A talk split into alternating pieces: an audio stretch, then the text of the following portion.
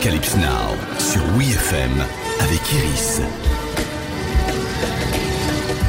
Bonjour à toutes et à tous, c'est lundi et on parle musique et cinéma sur WeFM. S'il y a bien une scène de groupe en concert qui surpasse toutes les autres au cinéma selon moi, c'est bien le plan séquence sur This Must Be the Place des Talking Heads dans le film du même nom réalisé par Paolo Sorrentino en 2011.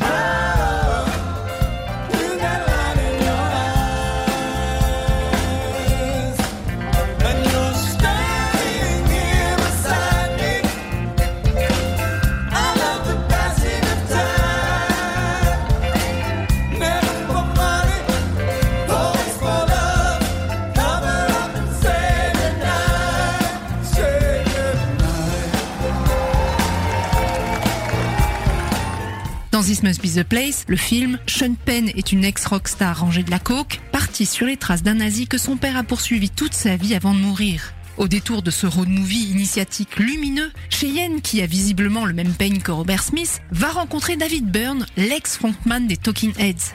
Une discussion sur l'amitié suit une scène de concert d'anthologie. Un superbe plan séquence de 3 minutes 20 sur This Must Be the Place Naïve Melody, le titre des Talking Heads donc. Paolo Sorrentino filme sans interruption le lent mouvement d'un salon très 50s où une jeune femme lit un magazine, s'inclinant à la verticale avant de survoler David Byrne et son groupe, tandis que la fosse reprend les paroles en chœur.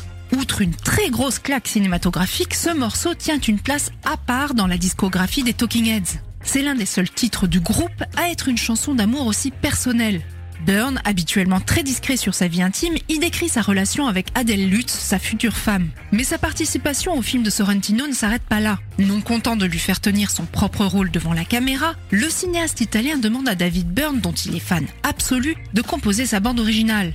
Au départ, le réalisateur souhaite que l'artiste de 59 ans crée des musiques comme si elles avaient été composées par des jeunes de 18 ans parce que le personnage de Sean Penn écoute des démos d'un groupe de jeunes garçons irlandais. Les autres morceaux, comme This Must Be the Place Naïve Melody, sont finalement rajoutés par la suite. En matière de bande-son, Paolo Sorrentino assume toujours en abuser dans ses films, la sachant déclencheur d'émotions. Et effectivement, impossible pour moi de voir ce plan séquence jusqu'au bout sans avoir la chair de poule. Une scène et une chanson clé que le réalisateur s'amuse d'ailleurs à citer à d'autres moments du film. What do you want me to play? This must be the place by Arcade Fire. Nonsense. This must be the place is by the Talking Heads. No, it's by Arcade Fire. Trust me, you're delusional. This must be the places by the Talking Heads. Arcade Fire merely did a cover. Comme lorsque ce gamin demande à Sean Penn de jouer This Must Be the Place d'Arcade Fire et que celui-ci répond qu'il délire complètement. Le titre a été composé par Talking Heads, Arcade Fire en ayant seulement signé une reprise.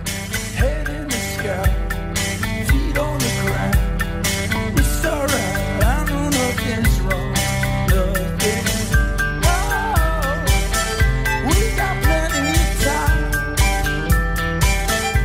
Joli, mais rien ne vaut l'original.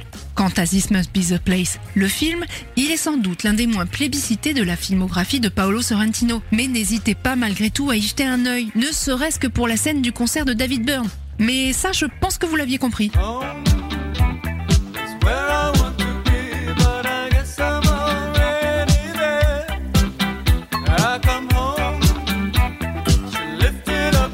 Apocalypse Now, c'est fini pour aujourd'hui. Rendez-vous lundi prochain pour un nouvel épisode.